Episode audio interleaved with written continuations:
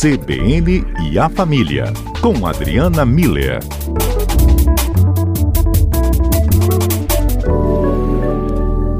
Adriana, a gente no último quadro conversou com você um pouco né, sobre os times do coração. Quis que a gente noticiasse ontem né, questões ligadas a muito desse coração né, do mundo do futebol por causa da perda do Maradona. A sua morte ainda, né, inclusive com seu corpo sendo velado em Buenos Aires.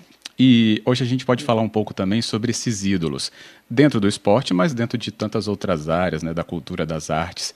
E isso nessa referência que muitos nós traçamos, né, é, como esse, esse ídolo, né, numa representatividade tão importante para a gente.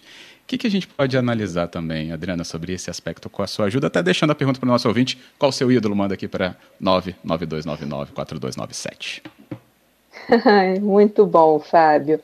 Pois é, né? Surpresas da vida e, é, e o Maradona aí. Essa semana foi de comentários sobre o futebol, né, Fábio?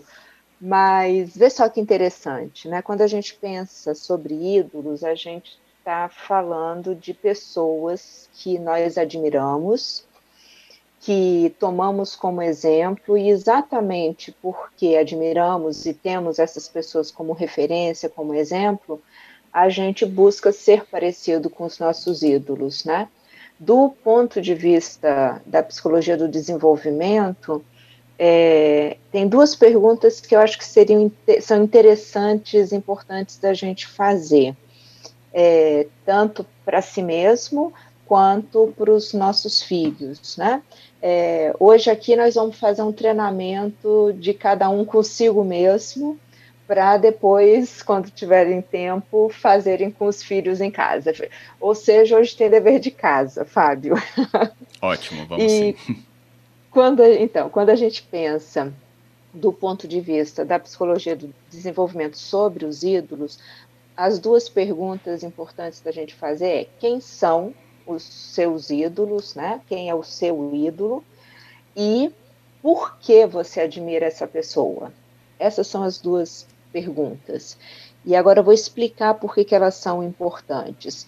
Quando a gente pergunta quem é o seu ídolo ou quem são os seus ídolos, é, é, essa pergunta ela pode ser respondida por parentes, pai, mãe, o tio, a tia, um primo, uma prima, né, um, um, parente próximo, um parente que a gente vê de vez em quando, mas mesmo assim tem esse aspecto de admiração, né, de, de exemplo. Pode ser uma pessoa próxima, às vezes um vizinho, um amigo da família, em algumas situações é o pai ou a mãe de um, de um amigo, ou até um professor, uma professora também costumam aparecer nessa lista.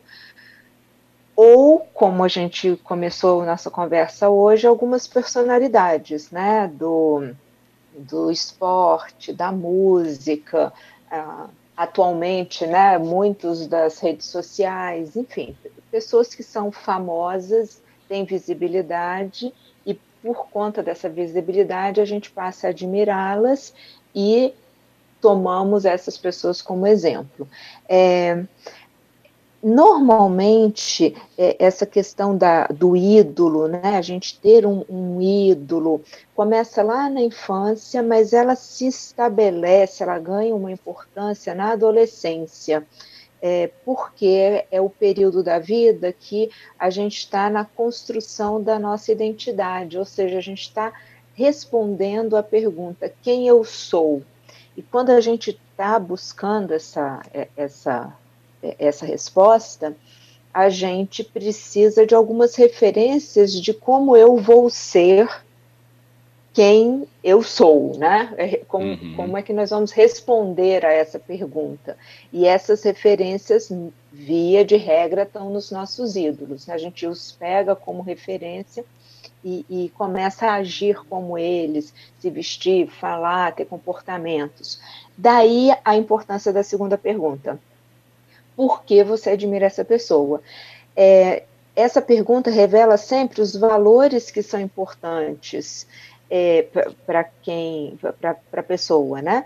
E esses valores eles podem ser efêmeros, aqueles que são transitórios, que mudam, como poder, dinheiro, beleza, que são os aspectos externos visíveis, né?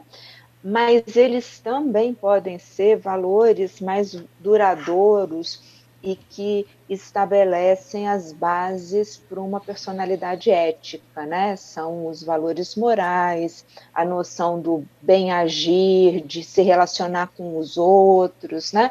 Disciplina, honestidade, generosidade, respeito.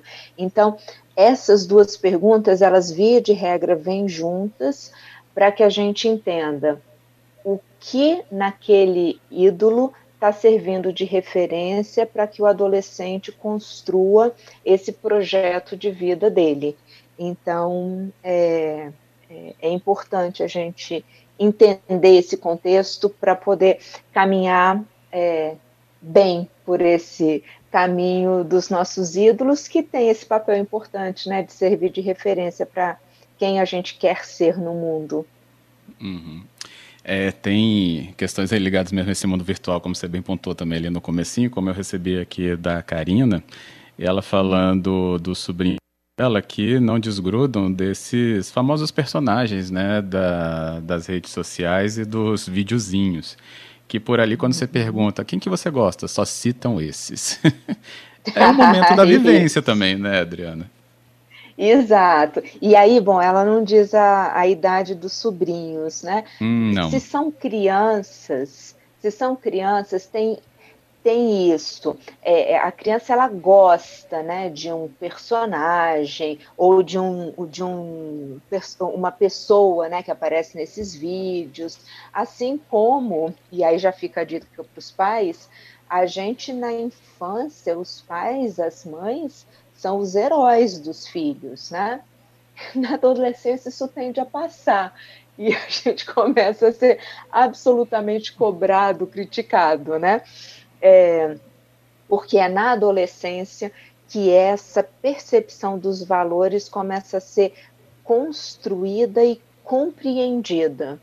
Então, é, se, é, é, se os, esses sobrinhos estão na infância, ainda é, é como se eles estivessem é, juntando várias uh, personalidades, vários, vários ídolos, vamos lá, para na adolescência ter a seleção daqueles que realmente vão servir de referência. Uhum. O, vou juntar aqui o Cassiano com o ouvinte, o Matheus, porque eles falam algumas coisas semelhantes. O Cassiano ele fala sobre é, hoje a gente está muito mais próximo, né? Pelas próprias redes sociais estão faladas. A gente sabe como acorda, como, como come, como dorme, depois como acorda de novo. E aí o, o nosso outro ouvinte ele falou sobre o Matheus, né? Ele falou sobre é, que antigamente a gente não tinha acesso a essa rotina. Então a gente realmente tinha uma figura muito distante essas duas mensagens se encontram nesse ponto, né, Adriana? A gente está muito próximo e não faz referência com muito, por exemplo, de uma juventude como a minha ou a sua, porque era tudo muito distante em relação a essa questão de informação também. Uhum. Sim, sim. É, o, o que, do, do ponto de vista da psicologia do desenvolvimento, não muda muito né? É, a gente precisa ter figuras de referência que vão orientar os nossos valores na construção de um, um projeto de vida. É, então, o, o, fato, tanto que se um ídolo é um parente próximo, a gente convive muito com aquele parente, ou se é um professor, é, em épocas de não pandemia, né, a gente está ah, convivendo sim. diariamente, né, com aquele professor.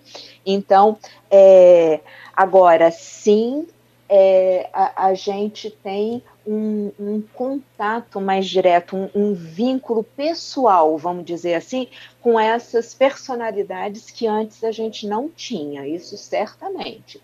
Então a gente tendia a, a idealizar mais as personalidades famosas, assim, achar que eles viviam um mundo encantado, né? Que eu acho que nos dias de hoje, essa, isso que o Cassiano e o Matheus trazem, né? Da gente poder estar ali quase participando, né? Da, da vida da pessoa, porque ela está o tempo todo postando, é, traz, é, é, tira um pouco a, a questão da idealização, né? E traz a gente mais para a realidade. É, uhum. Sem dúvida nenhuma. Tanto que tem reclamação, né? Quando um desses personagens, dessas personalidades não posta, sai de férias, né? Gente, é, o pessoal realmente se sente desconsiderado e se sente desconsiderado porque estas são figuras de referência, né? E Sim. Vou voltar, os adolescentes reclamam, é, a reclamação dos adolescentes é porque eles estão é, modulando esse como eu vou ser, né? Então, eu vou ser uma hum. pessoa que dá atenção para os outros, que é, desliga o celular, por que motivo, né? Então eles realmente estão mapeando um território de valores morais, éticos e efêmeros para entender o caminho que eles vão seguir. Então tem realmente um peso grande para eles.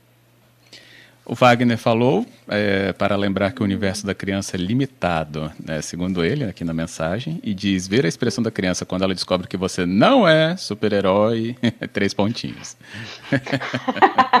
Ai, o Wagner, Wagner viu uns olhares assim. Eu acho que a frustração maior é nossa mesmo, né? Ai, é, portanto, Boa. os pais e as mães que estão vivendo esse momento glorioso é, por favor, usufruam, curtam e lembrem-se, isso vai passar. Esse olhar que o Wagner está falando, ele acontece.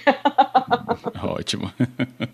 Ainda recebi aqui então o Bruno falando que quando era adolescente observava nos seus ídolos os seus talentos na música, né, no instrumento, no esporte. E também depois recebi aqui o Marcelo falou né, num sentido também, ele falou a Maradona foi o ídolo e sempre via nele aquele talento para jogar futebol. Então essa, esse talento que desponta né, nessas pessoas e a, também atrai, acaba servindo como essa referência, né, Adriana? Exato, de dedicação, de disciplina, da entrega do seu melhor, tá vendo? Eu acho que são, são aspectos que estão incluídos né, nisso que se chama talento, porque talento pode ser uma coisa inata, né? Então, nem todos são beneficiados com, com, essa, com esse privilégio, vamos dizer assim. Mas, por outro lado, é, também demonstra esses outros valores que são muito importantes no projeto de vida. Então, muito, muito bonito. É, é isso mesmo, da, da, de entregar o seu melhor, né? Isso aí. Adriana, mais uma vez obrigado pela conversa e toda a leitura que você traz aqui para a gente nesse CBN a Família.